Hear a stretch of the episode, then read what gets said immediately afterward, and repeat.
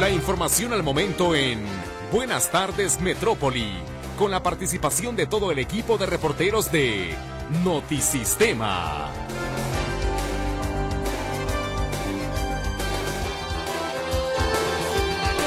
Muy buenas tardes, bienvenido a las noticias. A continuación, un adelanto de la información que tenemos preparada para usted.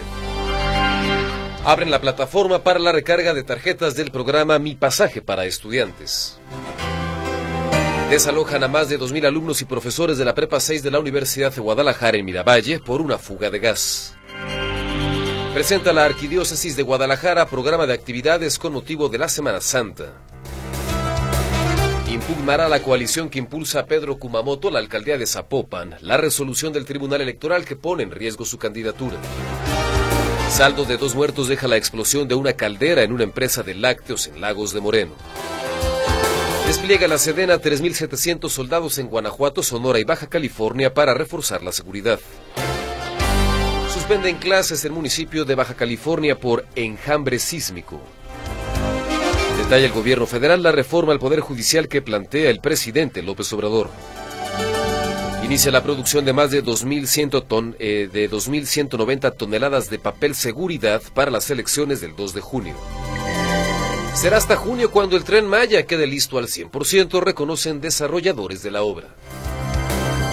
Con información en materia de meteorología, le comento que un sistema frontal en el noreste de México continúa provocando algunas lluvias en las zonas montañosas de la vertiente del Golfo de México con fuertes rachas de viento. Por otra parte, un sistema anticiclónico continúa afectando el centro y sureste del país con temperaturas cálidas por la tarde sin probabilidad de lluvia y temperaturas frías al amanecer. Aquí en Jalisco, la nubosidad variable durante todo el día, temperaturas agradables esta tarde, algo frescas en el arranque de la jornada y el área metropolitana de Guadalajara, hoy amaneció una temperatura de 12 grados, se pronostica alcanzar una máxima de 26, el cielo parcialmente nublado prácticamente todo el día, un ambiente templado por la tarde y ligeramente frío durante la madrugada y al amanecer, el sol se ocultará a las 18 horas con 51 minutos y por lo pronto la temperatura actual aquí en el área metropolitana de Guadalajara ronda los 20 grados. News.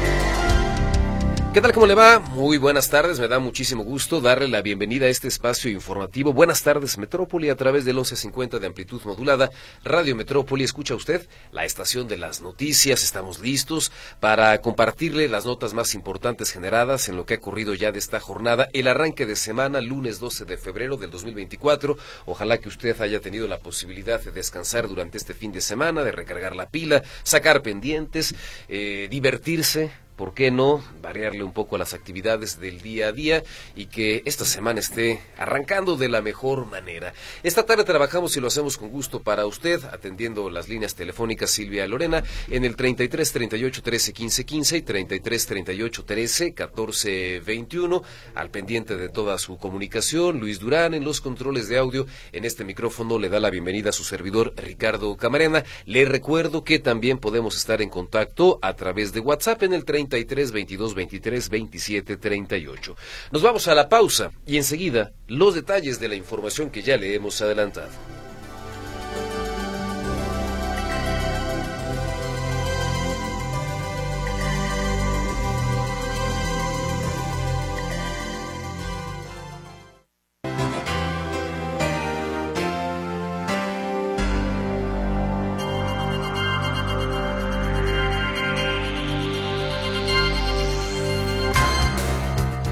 Vamos a los detalles de la información. Este mediodía fueron desalojados estudiantes, integrantes en términos generales de la comunidad educativa de la Prepa 6 de la UDG. Héctor Escamilla nos platica por qué. Hola Héctor, buenas tardes, adelante. ¿Qué tal Ricardo? ¿Cómo estás? Buenas tardes, un gusto saludarte también a los escuchas y bueno, comentarte que cerca de las 10 de la mañana, eh, estudiantes de la preparatoria 6, ubicada en Miravalle, Prepa 6, propiedad de la Universidad de Guadalajara, eh, pues eh, los estudiantes y académicos reportaron un intenso olor a gas LP en el ambiente. Eh, esto derivó a que las brigadas de seguridad y de protección civil del plantel decidieran desalojar a los estudiantes. También algunas viviendas fueron desalojadas por sus moradores de forma voluntaria, reitero, alrededor de la prepa 6 de esta casa de estudios. Eh, mencionarte que al sitio acudieron elementos de bomberos de Guadalajara y de la Unidad Estatal de Protección Civil y Bomberos, quienes comenzaron con acciones para detectar el olor al gas. Eh, en principio ingresaron al plantel, estuvieron haciendo inspecciones en los puntos del, de, esta preparatoria donde pudiera haber uso de gas eh, LP, eh, por ejemplo los laboratorios, en la cafetería, entre otros puntos, sin encontrarse la fuga. Posteriormente llevaron a cabo la inspección en drenajes, usaron explosímetros incluso, pero no detectaron pues el, no solamente riesgo de explosividad, sino tampoco detectaron una fuga que pudiera ser la que hubiera provocado este olor.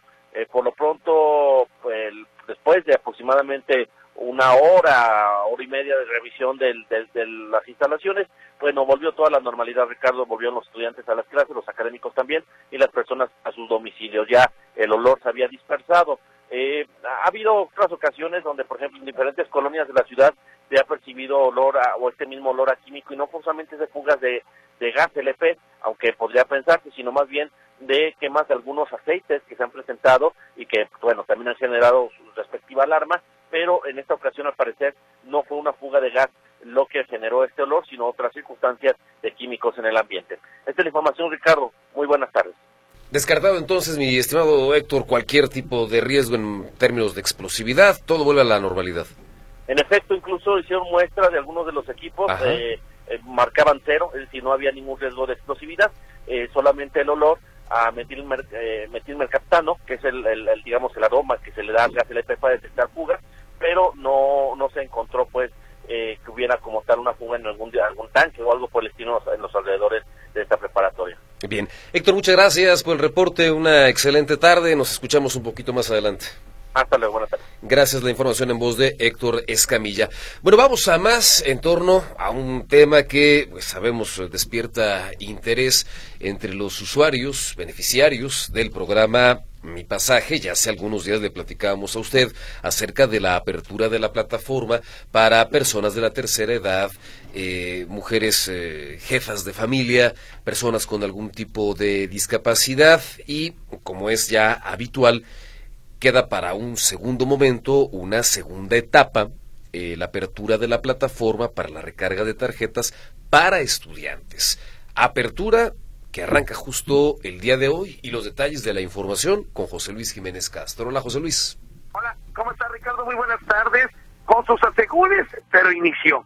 8 de la mañana se abrió la plataforma para estudiantes, estudiantes del programa Mi Pasaje, inscritos en el programa Mi Pasaje, y a partir de las 8 de la mañana, aun y cuando muchas personas nos decían que no podían abrir la página, esta se abrió finalmente. Y es que hubo, ya no diría que errores, caprichos de la tecnología. Y de hecho, en esto coincidió Oscar Pérez, el coordinador del programa Mi Pasaje por parte de la Secretaría de Asistencia Social, porque dice, yo, yo no pude entrar, yo no pude entrar a la página y sin embargo mis compañeros del sistema sí lo pudieron hacer. Entonces dice, esto más que nada son caprichos de la tecnología. ¿Qué va a ocurrir? Bueno, a partir de hoy y hasta el próximo 23 de marzo, todos los estudiantes a partir de secundaria inscritos en Mi Pasaje podrán ya eh, ingresar a, habilitar eh, habilitarse en la página para generar su cita y así hacerse acreedores precisamente a digamos la primera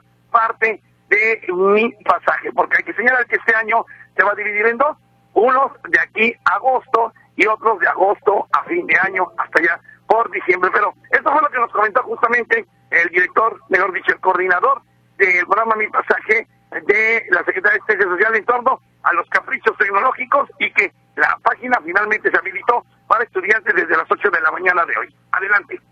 Todos aquellos que quisieron hacerlo en la madrugada o muy temprano, pues evidentemente no, no estaba activa. En este momento está activa y curiosamente eh, venía checando con, con Roge, eh, compañía del sistema de asistencia social.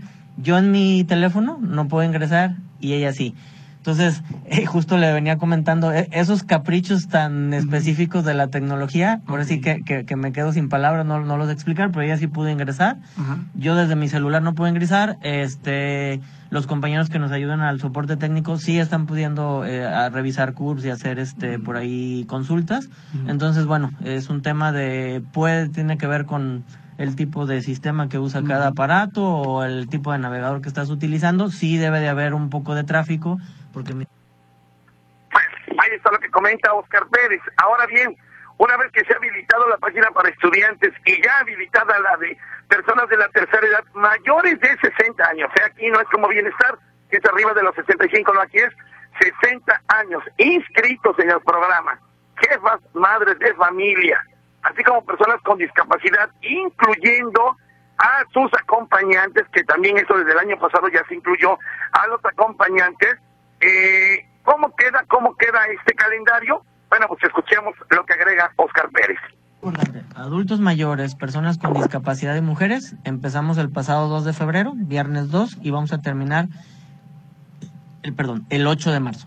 Estas tres modalidades. Y luego, a partir de hoy 12, y hasta el 23 de marzo todos los estudiantes podrán ingresar a la plataforma y hacer su registro de cita. A partir del 19 y hasta el 23 es el periodo de refrendo. Tendrán que acudir con estos documentos, los cuatro, más su tarjeta, todos tienen que llevar su tarjeta porque es el medio donde les recargamos el apoyo para poder hacer su recarga 2024A. 19 al 23 va a ser el periodo de acudir a módulos físicamente con documentos de estudiante a hacer su recarga. El desde hoy y hasta el próximo 8, adultos mayores, personas con discapacidad, tendrán que hacer lo propio e ir a los módulos a hacer su recarga. Y en ese mismo periodo, de hoy al 8, estará habilitada la plataforma para que adultos mayores, personas con discapacidad y mujeres generen cita.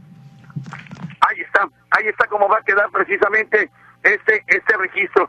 Eh, pues los estudiantes se la saben de todas, todas en cuestión de tecnología, mi querido Ricardo, y lo más seguro es que, pues, si no es hoy, será mañana, y si no pasado mañana, el lunes, el martes, o no sé, pero bueno, ah, es cuando ellos podrían registrarse. El problema es se atoró, o se atora, pues con mis cabecitas blancas, nuestros adultos mayores que no le saben esto mucho de la tecnología, por eso se habilitó un call center que vale la pena señalar, Ricardo, se está dando un número telefónico que no es por lo menos es el que nos habían reportado, pero no no es el, el, que se puede uno anotar en el call center. Y es que se parece mucho.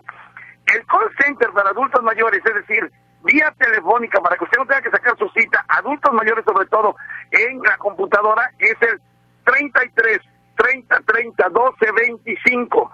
33 30 30 12 25. El otro que es el 30 30 12 24 es solamente para informes. Ahí usted no se va a poder inscribir.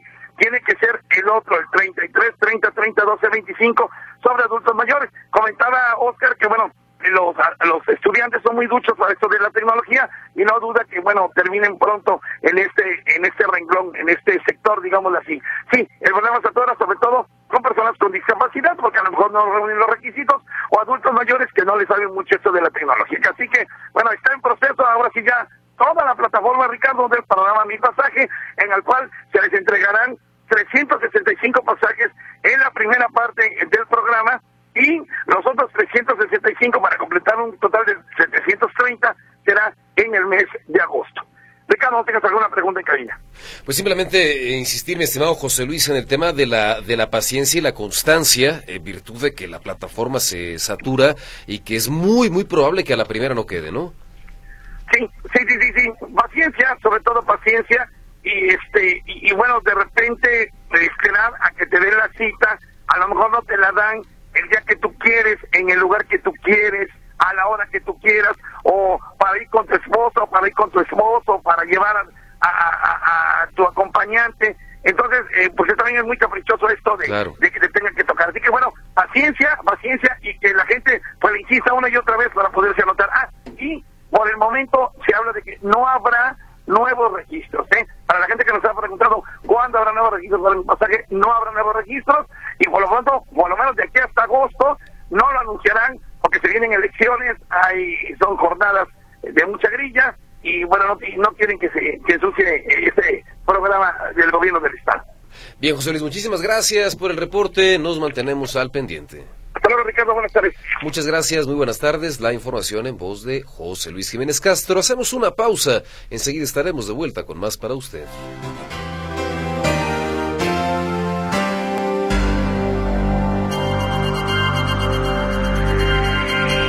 Continuamos con la información en Buenas tardes Metrópoli. Gracias por su compañía. Vamos a más información ahora en materia de seguridad pública, lo más importante de las últimas horas. José Luis Escamilla está listo con su reporte. José Luis, buenas tardes. Adelante.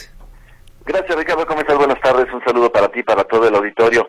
Fíjate que van dos homicidios este día en la zona metropolitana de Guadalajara, uno en Zapopan y el otro en Guadalajara. Si te parece, hablamos primero del que ocurrió en territorio tapatío sobre la Casa Independencia Casa Independencia entre Esperanza e Igualdad en la colonia La Federacha del municipio de Guadalajara.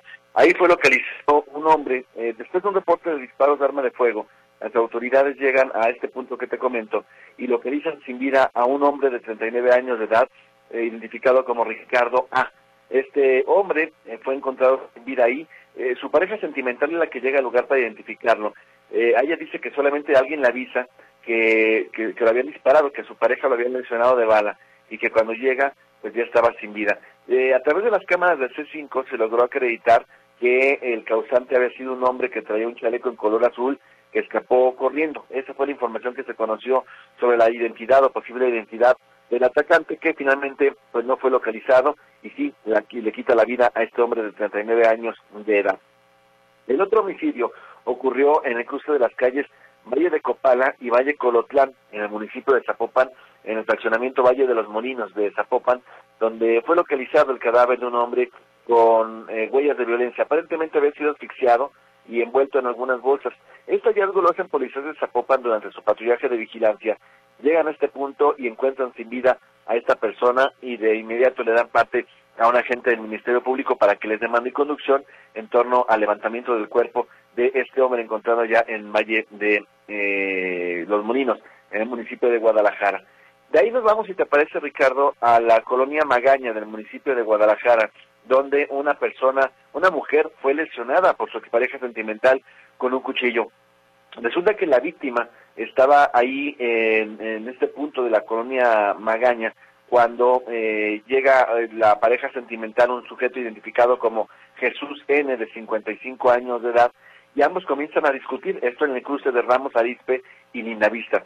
Ambos comienzan a discutir aparentemente por algo relacionado con un eh, divorcio, con una separación, y es entonces cuando este sujeto saca un cuchillo y lesiona en el abdomen a la pareja sentimental, a esta mujer que eh, afortunadamente resulta consciente con una lesión de, de, de arma blanca en el cuello que la deja en condición regular de salud, fue llevada a un puesto de socorros para recibir atención médica.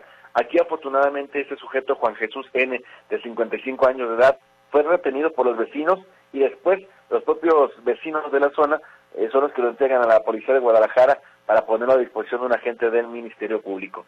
Y bueno, ya también comentarte que eh, hace esta mañana hubo un accidente en el municipio de Lagos de Moreno, en una fábrica de lácteos que se llama La Sauceda. Esta fábrica está en la carretera Lagos de Moreno a León, donde se registra una explosión en una caldera. Aparentemente una de las calderas de esta empresa, de esta fábrica, se sobrecalienta, viene una explosión de gran tamaño y esta desafortunadamente le quita la vida a dos trabajadores de esta fábrica, La Sauceda. El lugar fue, fue, eh, eh, fue visitado por bomberos de municipio y de la Unidad Estatal de Protección Civil de Jalisco para corroborar la condición de salud de estos trabajadores lesionados, quienes desafortunadamente ya habían fallecido. Estos dos trabajadores de esta fábrica de lácteos la Sauceda en hechos ocurridos allá en el municipio de Lagos de Moreno. Mi deporte, Ricardo, buenas tardes. José Luis, muchas gracias por el recuento de esta información en materia de seguridad. Excelente tarde. Igualmente, hasta luego. Muchas gracias. Es el reporte de José Luis Escamilla, al pendiente, por supuesto, de todo lo que ocurre, no solo en el área metropolitana de Guadalajara, sino en el interior del Estado, en este rubro, el de la seguridad o inseguridad pública, según quiera usted eh, verlo. Vamos a más información relacionada con las actividades que tiene contemplada la Arquidiócesis de Guadalajara de cara a la cuaresma, sobre todo a la Semana Santa. Claudia Manuela Pérez con el reporte. Hola Claudia.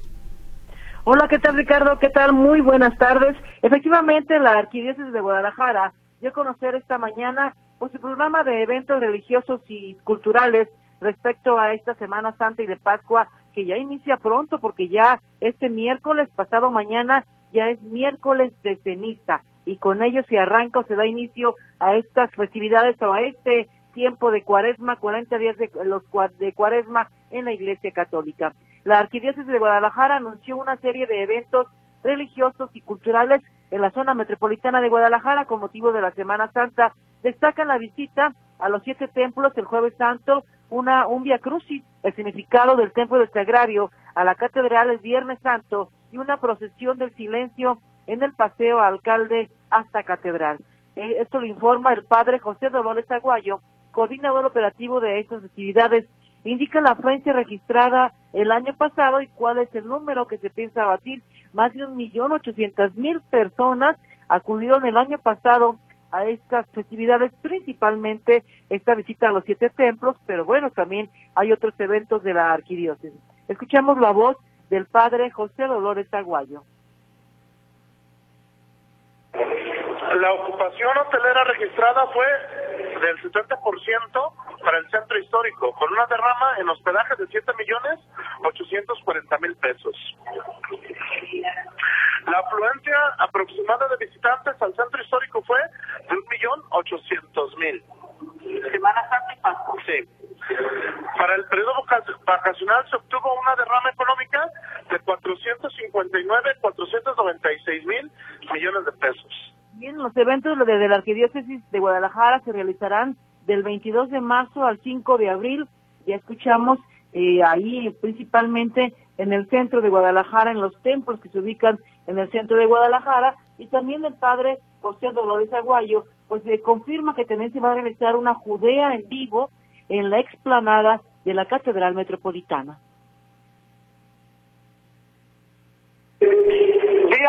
Santo, a las 8 de la noche tendremos la puesta en escena de la vida del Señor Jesucristo, iniciando lo que se llama Judea, pero ahora hemos querido darle un giro.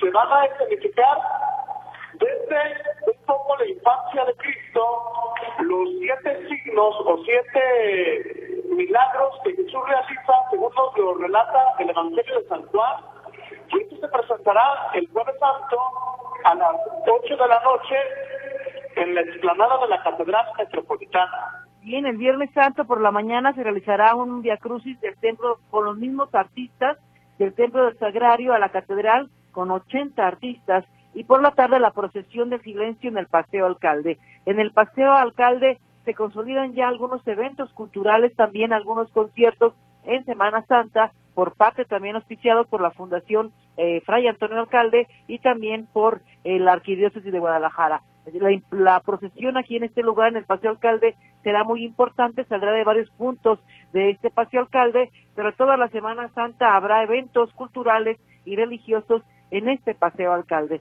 Entonces, listos los eventos para esta Semana Santa y Pascua, reiterar, pasado mañana es miércoles de ceniza y con ello inicia la cuaresma, Ricardo. Claudia, gracias. Hasta luego. Gracias, muy buenas tardes.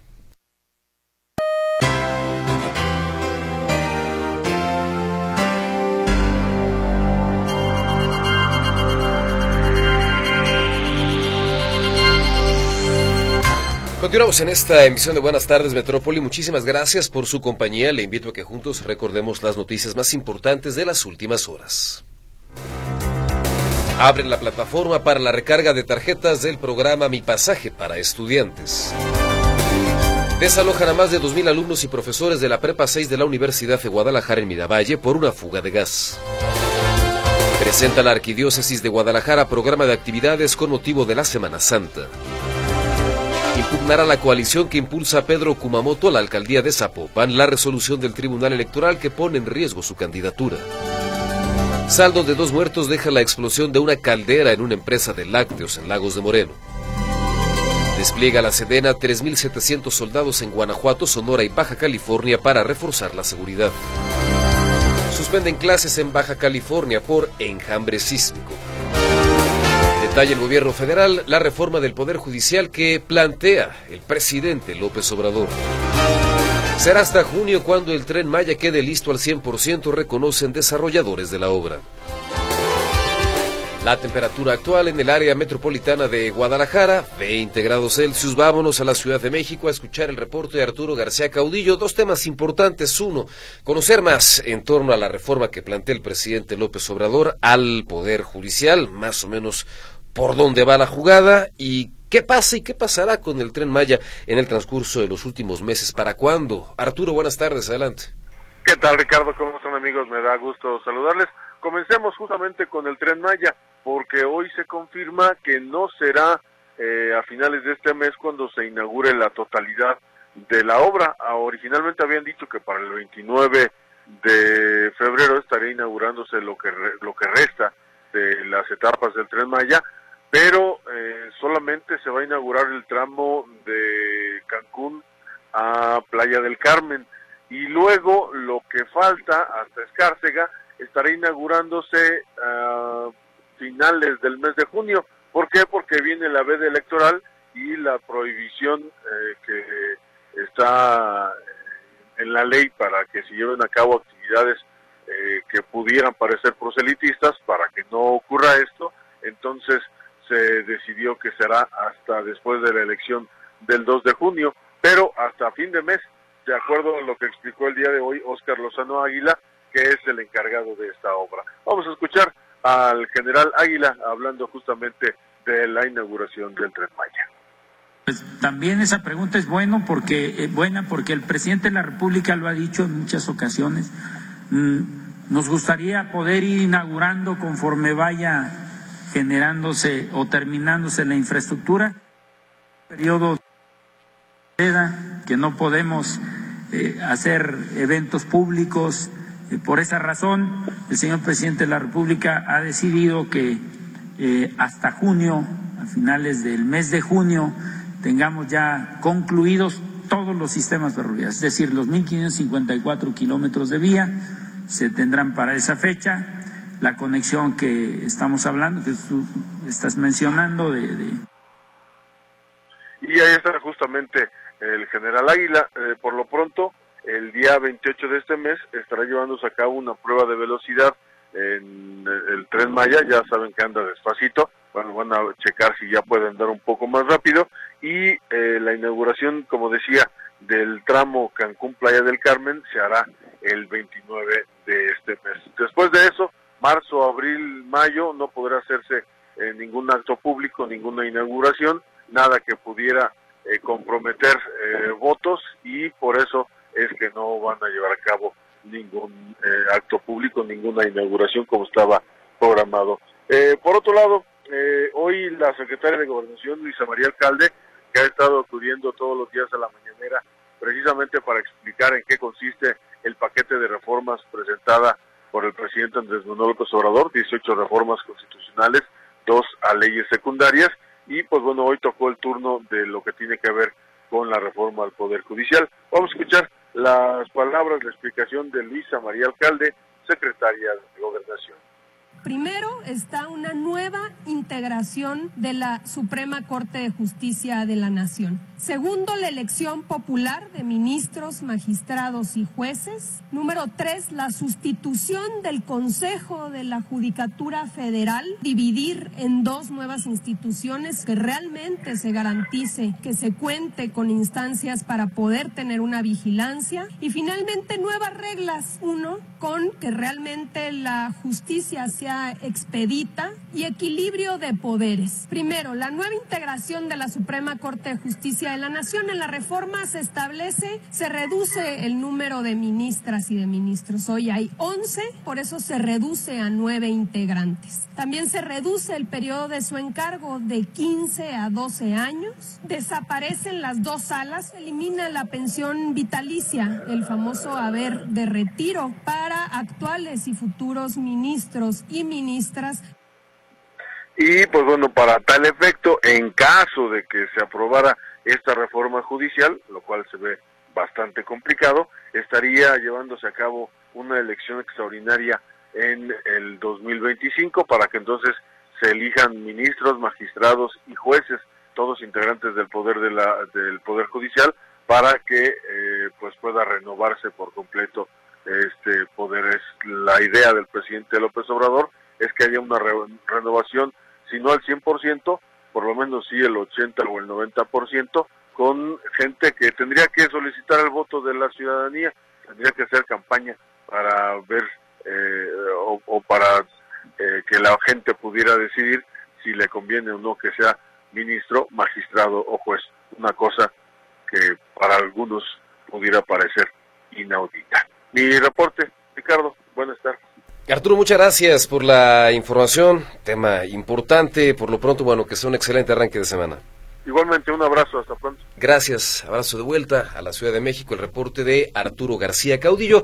En más información generada en el panorama nacional, le platico a usted que el día de hoy se dio a conocer la suspensión de clases en el municipio de, Mexicali, en Baja California, porque por una serie de sismos ocurridos durante esta madrugada con eh, epicentro en el condado imperial. A este fenómeno se le conoce como enjambre sísmico. Protección Civil informó que entre las 0 horas con 36 minutos y las 2 horas con 25 de este lunes se han registrado múltiples sismos con epicentro en el condado de Imperial en California, de los cuales por lo menos tres se percibieron en los municipios o en el municipio de Mexicali, Tijuana y también en Tecate.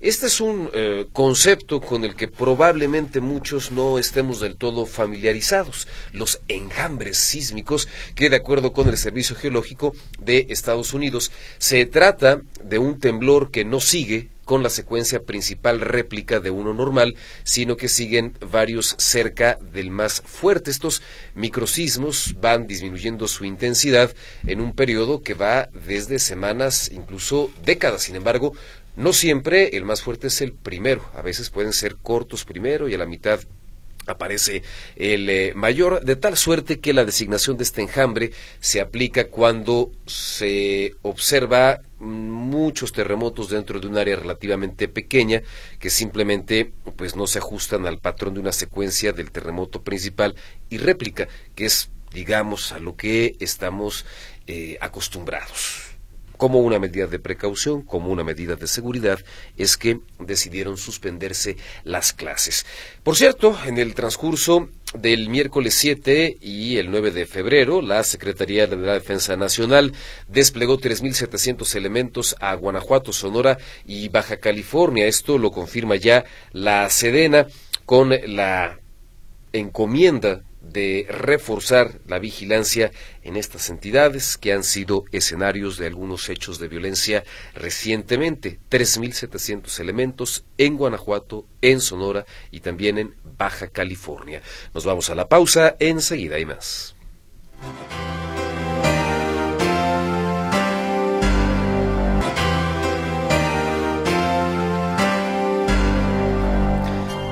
Vamos a más información. Mire, este fin de semana se realizó una protesta en Ciudad Guzmán. Son muchas las personas, particularmente productores, propietarios de predios rústicos que están pues verdaderamente molestos por el aumento desproporcionado en el cobro del impuesto predial. Vamos a conocer los detalles de esta información vía telefónica con Eduardo Mendoza, quien es productor forestal, quien participa también en esta movilización de entrada para conocer qué es lo que está pasando en este municipio de Jalisco. Eduardo, muy buenas tardes, muchas gracias por aceptar la llamada.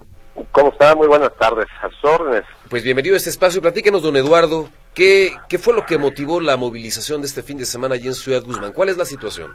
La movilización la, motivó, quiero hacerle mención que es la segunda movilización, la primera fue el día 30 de enero, este fin de semana fue la, segunda movilización. Lo que motiva o lo que nos trae muy inquietos es la situación del alza en el valor fiscal de los terrenos que se ve reflejada en el valor de lo que tenemos que pagar a través de impuestos por medio de del impuesto predial de terrenos rústicos.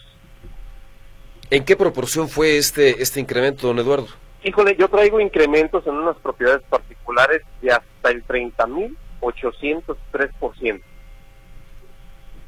De pagar cuánto, digamos, el año pasado, ¿cuánto le están cobrando ahora? Mire, yo pagaba, le voy a poner un par de ejemplos. Yo pagaba de una propiedad 827.12, de un predio que está aquí en el Parque Nacional, aquí en la zona del volcán. El día de hoy, ya con el descuento de pronto pago, así es como lo estoy sacando, el ayuntamiento pretende cobrarme 254.770.75. Haciendo la matemática simple, y la regla de tres, el incremento de esta propiedad son 30.803%. Cabe hacer mención, si me lo permite, que en esta propiedad es 100% forestal. No hay agroindustria, no hay alcances, no hay agaves, no hay macrotúneles, no hay pozos de agua. Lo único fin o servicio de este predio son servicios se nos está perdiendo un poquito la comunicación, don Eduardo. No sé si usted se esté moviendo, se esté trasladando para. No, estoy. Ahí está mucho mejor. Muy bien, me decía usted. Le comentaba que estos predios son forestales 100%. No tenemos ni un aguacate, ni un agave, ni un riego tecnificado, nada, absolutamente. Son forestales que lo único que nos proporcionan aquí a la zona son servicios ambientales. Oiga, ¿y qué, qué le han dicho o qué les han dicho las eh, autoridades municipales? Híjole, el ayuntamiento está en una postura retadora, grosera hacia nosotros, hasta burlesca, porque nos encasilla con apellidos que no existen en la zona.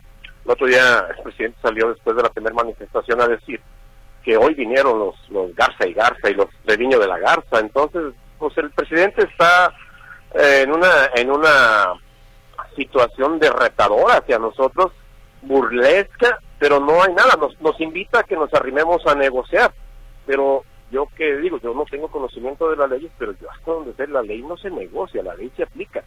Entonces, ¿a dónde o qué quieres que me arrime a negociar?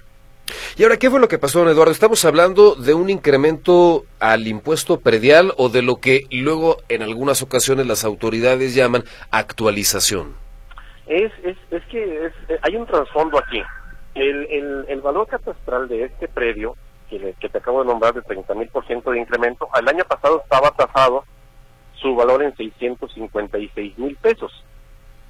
Hoy me lo hoy me lo ponen su valor fiscal en 123 millones 038 mil pesos, que déjeme decirle que no vale ni el 5% de lo que me están tasando como valor fiscal. yo, yo, yo ya lo iba a felicitar, don Eduardo. No, no, no, es que, oiga, hágame la buena, o sea, yo me, yo con esto me, me jubilo, ¿no? pero me está poniendo hasta en riesgo, porque es información pública, en ponerme una propiedad que no vale ni el 5% de lo que él me quiere poner como valor fiscal.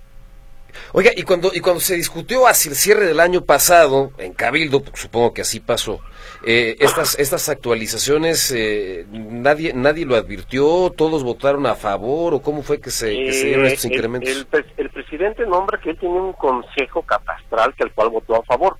Déjeme decirle que nadie conoce a ese consejo catastral, nadie tiene conocimiento de quiénes son, quiénes lo integran porque no los ha presentado. Entonces, este, mm, se cree que esto se sacaron esta ley pues, nomás de buenas a primeras como medida recaudatoria totalmente excesiva. ¿Y qué pasó con el resto de los regidores que debieron votarlo?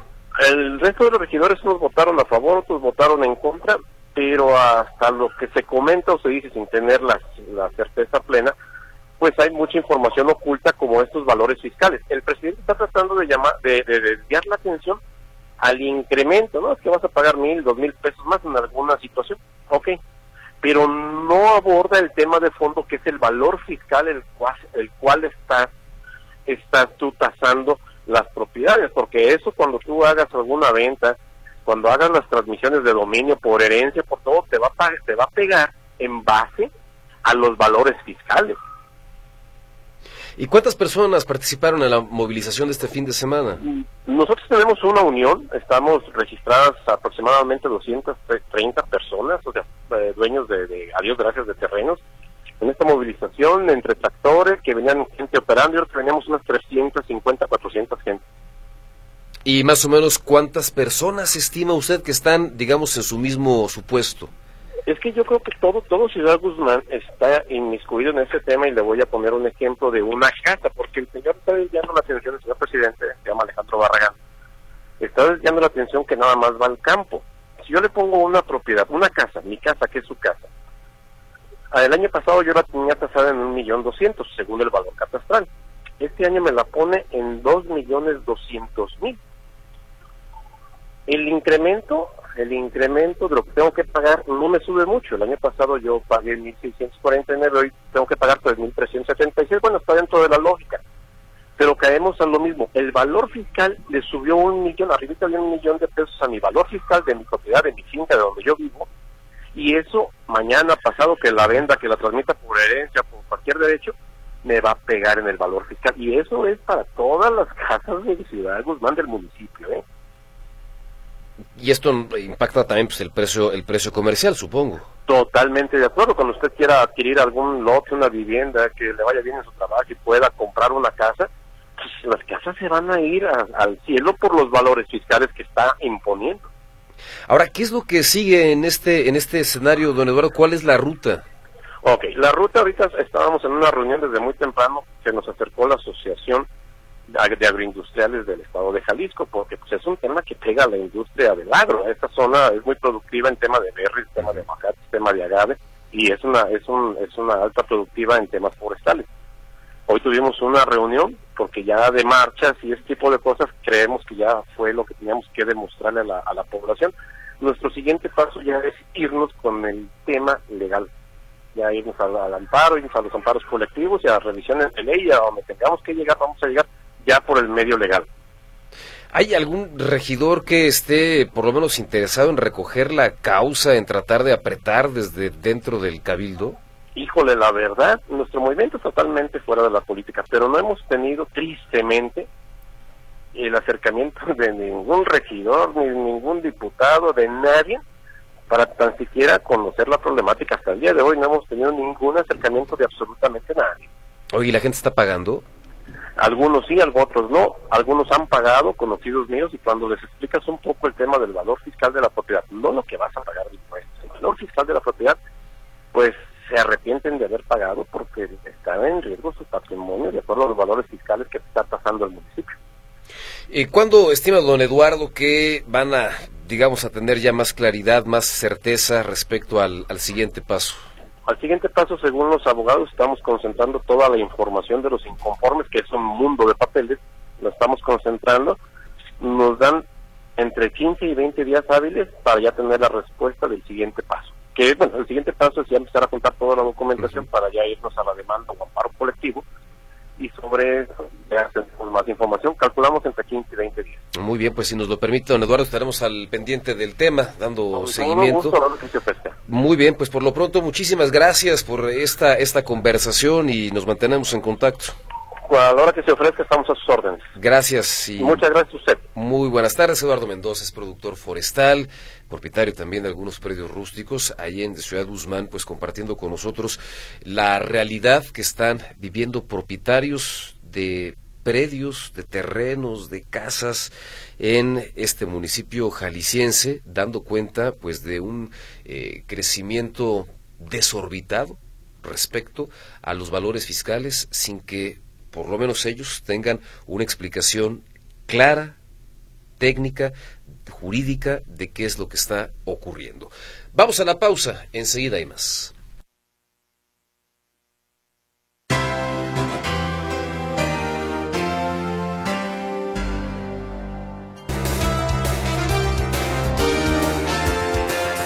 Continuamos con la información, información en el terreno de lo político electoral. Estamos en un eh, proceso, en un impasse en donde todavía se están resolviendo algunos temas, la inscripción en eh, candidaturas, en un contexto en donde, por ejemplo, la coalición conformada por los partidos Hagamos, Futuro, Morena, PT y El Verde van a impugnar la resolución del Tribunal Electoral Estatal que prácticamente deja tambaleándose la candidatura de Pedro Kumamoto en Zapopan. Informaron que hicieron ajustes para que la candidatura de Kumamoto pueda sostenerse, pero afectando la distribución en las alcaldías. En 92 municipios habrá coalición 37 por Morena, 9 por el Partido del Trabajo, 17 por el Verde, 25 por Hagamos y 4 por Futuro.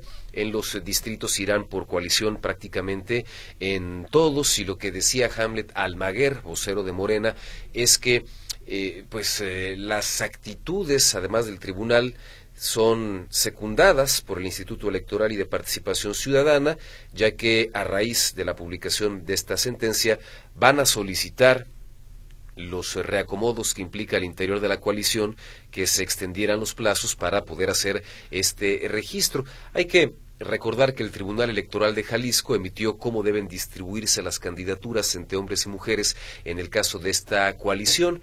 Esta noche van a presentar la impugnación ante la Sala Guadalajara del Tribunal Electoral Federal y hay también una eh, inconformidad relacionada con eh, pues específicamente el caso del laboratorio Signa LAF que lidera la investigadora y académica del ITESO Rosana Redillo, a quien Morena impugnará para evitar que participe en la filtración, en el manejo de las preguntas ciudadanas a través de las redes sociales en el debate presidencial de abril. Un asunto que, por supuesto, amerita una respuesta por parte del ITESO, Griselda Torres Zambrano, con la información. Ante la impugnación que Morena presentará esta misma noche para evitar que Signa Lab del ITESO filtre las preguntas ciudadanas en redes sociales en el debate presidencial del 7 de abril. El rector de esta casa de estudios, Alexander Satirka, habla del rigor y la seriedad con la que trabaja reitera que la propuesta de Signalab ganó por unanimidad sobre otras instituciones educativas, que su participación en las elecciones del 2018 y 2021 avalan su profesionalismo y que la autoridad electoral reconoce su experiencia, el equipo humano, las herramientas de procesamiento de grandes volúmenes de datos y su capacidad de análisis. La propuesta presentada por Signalab compitió con varias instituciones universitarias y de investigación y resultó ganadora por unanimidad.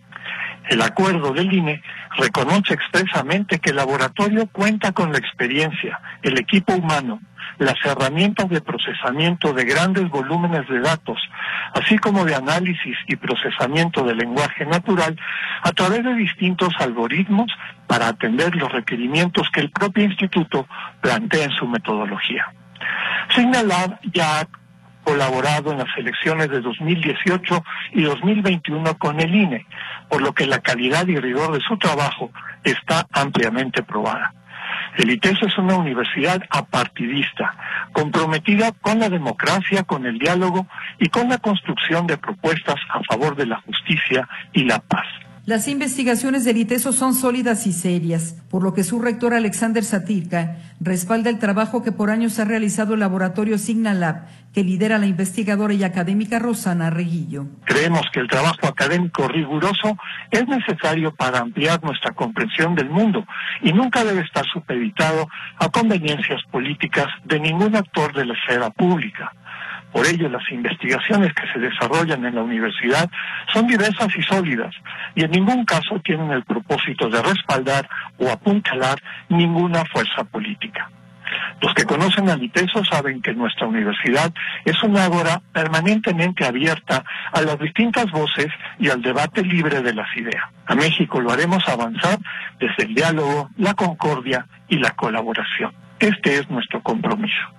Por su parte, el diputado federal por Jalisco y vocero de Claudia Sheinbaum, Hamlet García Almaguer, confirma en efecto que esta noche impugnará, porque consideran que la directora de Signal Lab hace política desde el ITESO, dejando al lado el principio de imparcialidad. Nosotros contamos con más de 70 publicaciones en redes sociales por parte de la directora de Signal Lab, que van a formar parte de la impugnación ante la Sala Superior del Tribunal Electoral. Y será la autoridad jurisdiccional quien determine si esos signos inequívocos de parcialidad son sostenibles para asignarles esta determinación de las preguntas del debate. 70 eh, publicaciones con qué tipo de contenido? En contra de la cuarta transformación, en contra del presidente de la República, Andrés Manuel López Obrador, en contra de la doctora Claudia Sheinbaum y a favor otras de Xochitl Gálvez. ¿Cuándo ustedes presentarán la impugnación oficial? Hoy por la noche. Hoy por la noche. ¿Y consideran que la autoridad electoral debe dejar fuera de aliteso de esta... No, no, no. A ver, es que es lo mismo, se envuelven en la institución, pero nosotros a quien señalamos es a la persona que está haciendo política desde la institución. A Rosana Reguillo. Correcto. Y no lo estamos afirmando nosotros. Son sus propias publicaciones en sus redes sociales oficiales personales. ¿Y Signalab podría participar? Ella es la que está descarrilando a Signalab, que es quien la dirige. O sea, ¿ustedes consideran que no debería haber ningún tipo de contenido personal? Tiene que haber neutralidad y tiene que haber imparcialidad. Activistas y periodistas particularmente han respaldado el profesionalismo y trayectoria de Rosana Reguillo, una investigadora que desde hace años ha hecho visible a través de sus trabajos el contexto de violencia que viven los jóvenes en este país, que ha seguido procesos de paz y el fenómeno de desaparecidos, y que incluso ha sido amenazada por su labor desde la academia. Lo consideran un acto de censura anticipada. Notisistema, Griselda Torres Zambrano. Pues ahí tiene usted parte y contraparte respecto a este tema. Antes de la pausa, algunos comentarios de parte de nuestros radioescuchas y le agradecemos, por supuesto, mucho el que se comunique con nosotros eh, respecto a distintos temas, distintos asuntos. El caso de Rodolfo Vázquez, quien comenta que hizo su retiro parcial de su pensión del bienestar la semana pasada, luego de corroborar y dejé un saldo de 5.900. Acudió ya a retirar el saldo y me apareció el mensaje de que mi tarjeta estaba inhabilitada por el momento, acudí a otro, a otro banco, perdón, y ahí el mensaje fue que no tenía saldo suficiente. 50 pesos. ¿Ustedes tienen alguna información que aclare qué sucede? No, lo cierto es que no, si está como raro el caso. Le sugiero que se comunique al 800-639-4262, 800-639-4262 para que le expliquen pues qué es lo que está eh, pasando. Por otro lado, a propósito de una nota con la que abríamos este espacio informativo, la evacuación de la comunidad educativa de la Prepa 6 de la UDG por un olor a gas, nos dice otro radio escucha que también olía mucho a gas ahí por Lomas del Paradero, probablemente lo mismo que pasó ahí en la Prepa 6. Saludos, muchas gracias. No me regala su nombre, pero de cualquier manera, pues yo le agradezco muchísimo su comunicación. Alfredo Martínez pregunta entonces el presidente López Obrador, igual que Peña Nieto, inaugura obras sin haberlas terminado. Hasta en eso se parece, dice don Alfredo Martínez. Eh, pues sí, digo, pues ha pasado, por ejemplo, con la refinería, ¿no? O el tren Maya que van inaugurando por etapas, o dice, bueno, estamos inaugurando, pero es la etapa de prueba, pero es solamente este tramo. Pero ahí van, ahí van, ahí van, este, cortando listones por etapas, digamos, ¿no?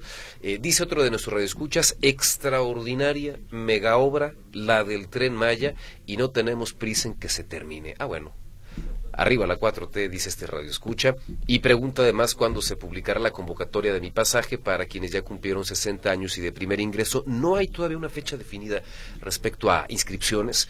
Esta etapa que está corriendo eh, solamente es para la recarga. Todavía no hay nada claro respecto a exactamente cuándo podrían abrir una, eh, digamos, eh, nueva convocatoria para que apenas las personas se den de alta.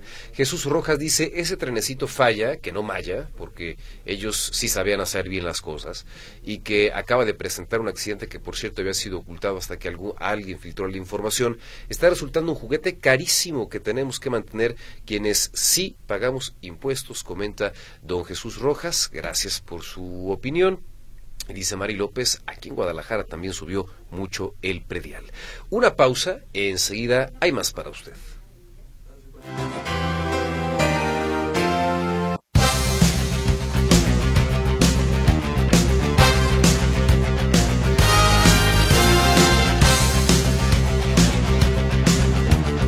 Vámonos a los deportes. Manuel Trujillo Soriano, muy buenas tardes, bienvenido. Gracias Ricardo, ¿qué tal? Muy buenas tardes. Vamos a iniciar con una mala noticia. La destacada extenista jalisciense Karim Palme Berklin murió el fin de semana los, a los 46 años de edad, víctima de un infarto. Esto mientras vacacionaba en Vail, Colorado. Y aunque se desconoce cuándo serán repatriados sus restos, esta mañana se ofició ya una misa en su memoria en el templo de San Juan Macías, a la que acudieron familiares, amigos y tenistas locales. Karim Palme brilló en las canchas en la década de los 90 y se retiró en el 2003. Es la jugadora mexicana con más partidos ganados en Copa Federación.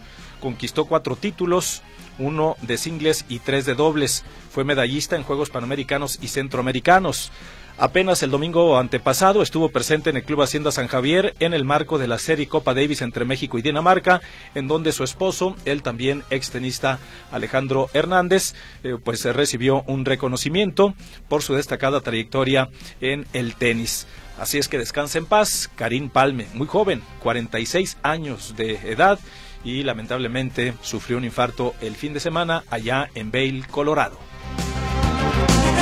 Será este miércoles 14 de febrero cuando los jefes de Kansas City festejen con un desfile por las calles de esa ciudad su bicampeonato y el cuarto título de la NFL que conquistaron ayer en Las Vegas, luego de vencer por 25-22 a los 49 de San Francisco con una gran remontada encabezada por Patrick Mahomes. Esto lo anunció el día de hoy el alcalde de Kansas, Quinton Lucas. El recorrido iniciará a las 11 de la mañana, hora local, en la esquina de la calle Sexta y Avenida Gran, para concluir en Union Station en Pershing Road. En donde los jugadores saldrán alrededor de las 12.45 aproximadamente para convivir con los aficionados el miércoles. Después de 19 años, los Chiefs se unieron al selecto grupo de equipos bicampeones tras el doblete que consiguieron los Patriotas de Nueva Inglaterra en las campañas 2004 y 2005. Desde entonces, pues no había un bicampeón y ahora los jefes de Kansas City parece que han iniciado con esta dinastía. Por lo pronto ya tienen cuatro títulos y este bicampeonato. La presidenta del Comité Olímpico Mexicano, Marijose Alcalá, informó hoy que esta semana se definirá cómo se designarán las plazas olímpicas en la disciplina de clavados para los Juegos Olímpicos de París 2024. La escuchamos. Eh, haremos un análisis con toda la comisión técnica y también, por supuesto, con la jefatura de misión para revisar todas las plazas que se obtuvieron, cómo están las condiciones para París que se requiere y seguir caminando con los atletas acuáticos. Vamos a analizar, yo, yo no quisiera precipitarme, pues por supuesto que todos los que estuvieron en Qatar tienen los derechos ganados, tienen todo, pero yo quisiera dar muy bien eh, todas las condiciones, todos los elementos jurídicos que se requieren para que no haya ninguna falla. Es lo que comenta la directora del Comité Olímpico Mexicano, Mari José Alcalá. México tiene en total 10 plazas para los clavados de París, pero solo se han asignado las de trampolín de 3 metros y la plataforma sincronizada, ambas en la rama varonil y en los próximos días se definirá si quienes ganaron un lugar en los mundiales se quedarán con esa plaza o se realizará algún selectivo interno. La escudería Aston Martin presentó el día de hoy su nuevo auto. Se trata del AMR 24 con el que competirán la presente campaña de la Fórmula 1 sus pilotos Fernando Alonso y Lance Stroll. El nuevo bólido es un muy parecido al Red Bull de Max Verstappen y Checo Pérez, sobre todo en el alerón delantero, en donde la punta se ha recortado y afilado. El Campeonato Mundial del Automovilismo de Fórmula 1 arrancará el 29 de febrero, año bisiesto, y mire usted, ahí está el arranque precisamente del Mundial de la Fórmula 1. Las pruebas finales de pretemporada se llevarán a cabo la próxima semana, varios días antes del primer Gran Premio en Bahrein. En información de fútbol, el equipo canadiense Fort Hamilton de Canadá entrenó esta mañana en la cancha del Estadio Akron de cara al partido de mañana del de vuelta de la primera ronda de la Conca Champions ante las Chivas del Guadalajara, programado para las 21 horas mañana. Las Chivas llegan con ventaja tras haber ganado el juego de ida por tres goles a uno. El León está a la espera de los resultados de los, eh, de los estudios a los que fue sometido el mediocampista Andrés Guardado para conocer la magnitud de la lesión muscular que sufrió el Principito en el juego del sábado ante el América. Se teme que se trate de un desgarre, lo que de confirmarse, pues lo, lo dejaría fuera de actividad de dos a tres semanas. Andrés Guardado recién se incorporó con los Panzas Verdes como refuerzo de lujo tras su paso por el fútbol europeo y bueno, en un pique se lesionó el fin de semana en el duelo ante las Águilas del América. Son los deportes que tenemos por el momento. Le invitamos a que nos escuche en tiempo extra de 4 a 5 con toda la información de lo que dejó la fecha 6 del torneo de clausura de la Liga MX. Vamos a una pausa, enseguida regresamos con más información para usted.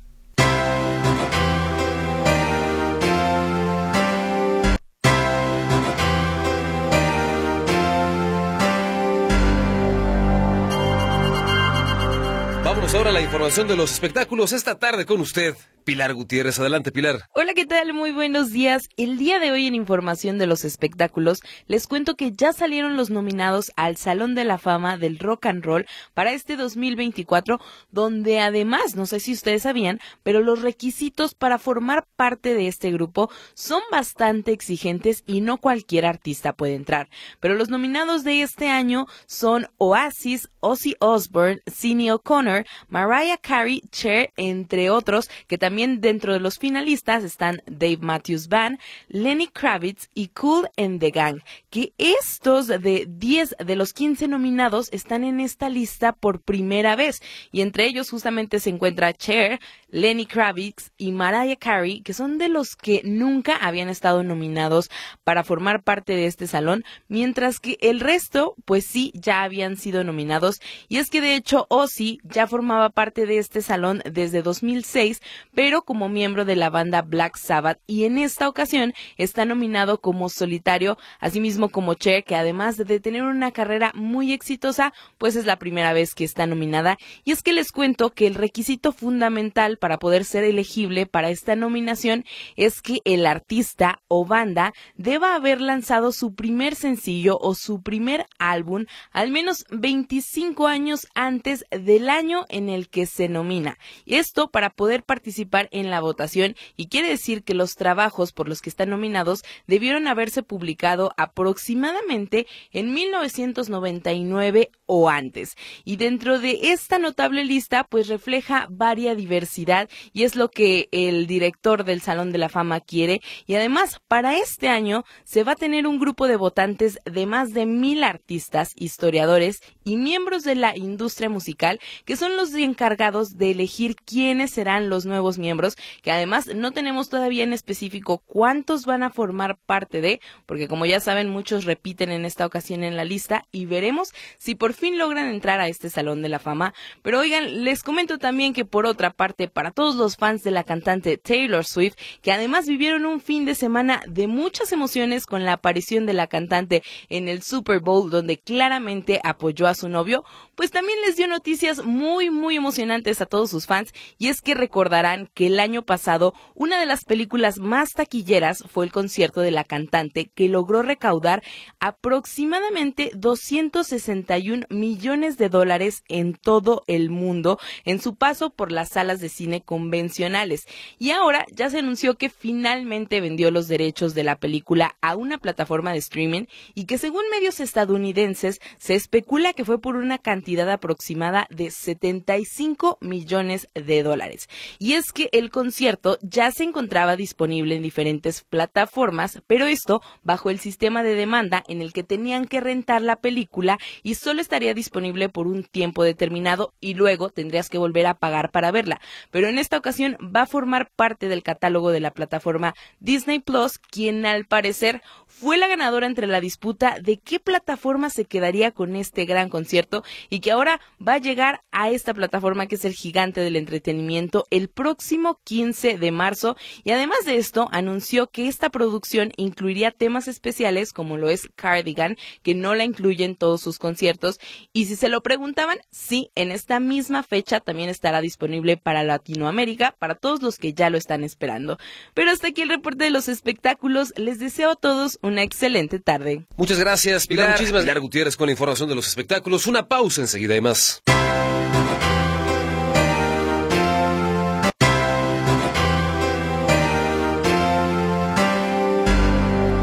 La violencia presente en distintas partes del país de pronto se torna, digamos, más aguda, más grave, mucho más delicada en ciertas zonas. Es el caso de lo que en el transcurso de los últimos días ha ocurrido en Chilpancingo, la capital del estado de Guerrero, violencia que ha derivado en la afectación de algunos servicios fundamentales, como el caso del transporte público y claro, el temor, las dudas y la incertidumbre entre la población en términos generales.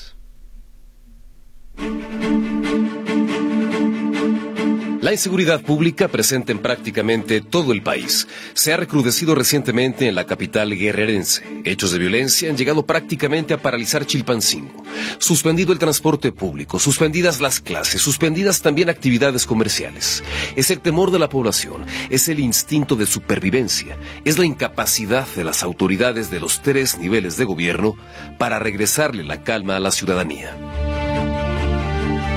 La alternativa para algunos habitantes de Chilpancingo Guerrero ha sido encerrarse en casa, mantenerse fuera de las calles para evitar ser víctimas de un hecho de violencia, violencia que los atemoriza sin que ninguna autoridad dé una solución, ni siquiera información reprochaba en entrevista con Uno TV Margarita García. La verdad hay muchas cosas, pero pues no puedo decirlo, porque no sé en, qué consiste esto, qué de, de, dónde depende estas cosas que, que nos hacen para que nos hagan sufrir a todos. Fue hace una semana cuando se reportaba el asesinato de cuatro choferes del transporte público. El primero de los casos correspondió a un taxi al que delincuentes prendieron fuego con el conductor en su interior. Casi al mismo tiempo, un conductor de una unidad de transporte público también era asesinado. Después otro y otro más. El servicio dejó de prestarse. No había condiciones para continuar trasladando a los usuarios. Algunas unidades fueron incendiadas. Días con camiones y camionetas detenidos. Y la población llevaba la peor parte. Este es un par de testimonios recogidos por Milenio. Salí de mi trabajo y dejé mi camión y, y ahora para agarrar servicio, nada, a caminar. ¿Desde ayer? Desde ayer. ¿Cuánto tiempo se hizo a su casa? Este, una hora con 20 minutos. Queremos el servicio, pues, porque como estamos trabajando, la verdad, y estamos lejecitos. Estos hechos de violencia inevitablemente trastocaron la dinámica de la población. Ante la amenaza de nuevas agresiones, de más asesinatos, las clases fueron suspendidas. Algunos comercios también optaron por suspender sus actividades. Otros abrieron con temor y el ambiente de tensión. Pero la alcaldesa Norma Otilia Hernández dice que no es para tanto. Yo no comparto el hecho que la ciudad esté semivacía, te voy a decir, porque la gente tiene que salir, haya transporte, no haya transporte, la gente tiene que salir a buscar, pues el, el vive al día, comercio es el primero que tenemos en la capital, el segundo la burocracia, yo te lo digo por experiencia, porque yo ahorita voy a llegar al ayuntamiento y la gente está trabajando. La respuesta de las autoridades locales se quedaba corta, casi cínica, ante la situación que vive la ciudad. La gobernadora de Guerrero, Evelyn Salgado, se limitaba a condenar el asesinato de los transportistas a través de sus redes sociales. Después, que se reforzaría la vigilancia. El compromiso que ponía sobre la mesa tenía que ver con el fortalecimiento de las labores de patrullaje en coordinación con las autoridades federales y el llamado a la ciudadanía a mantener la calma, a no atender mensajes que buscan desinformar y crear miedo y que hay investigaciones abiertas para dar con los responsables. Por su parte, la alcaldesa de Chilpancingo, Norma Otilia Hernández, afirmaba que la violencia en el municipio que gobierna no es nueva. Es alcaldesa a quien hace algunos meses se le exhibió sosteniendo una reunión con un líder de un grupo del crimen organizado. Distintos sucesos han pasado en Chilpancingo. Esto creo que ha sido una, una continuación desde hace más de 20 años. Hoy, Guerrero se encuentra asediado por la violencia recrudecida, violencia que registra niveles críticos, con municipios en donde la población ha perdido la posibilidad de desarrollar su vida con normalidad. Notisistema, Ricardo Camarena.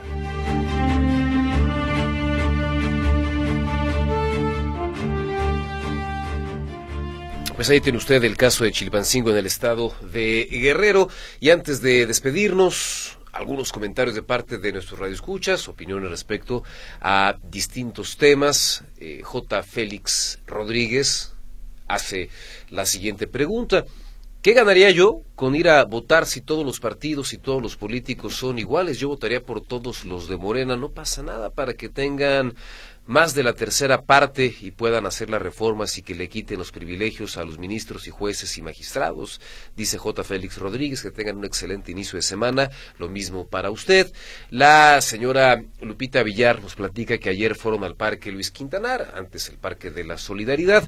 Resulta que fuimos pues para divertirnos, eh, toda la familia, muchas familias, muchos deportistas ahí en las canchas de fútbol, llenísimas, niños, personas eh, adultas mayores, pero no tenían asadores, ya no tienen baños, fue un caos, todas las personas pues buscando en dónde hacer sus necesidades, eh, la gente de pronto pues acude a este sitio planeando pasar todo el día ahí y resulta que no hay sanitarios, no hay en dónde hacer las necesidades.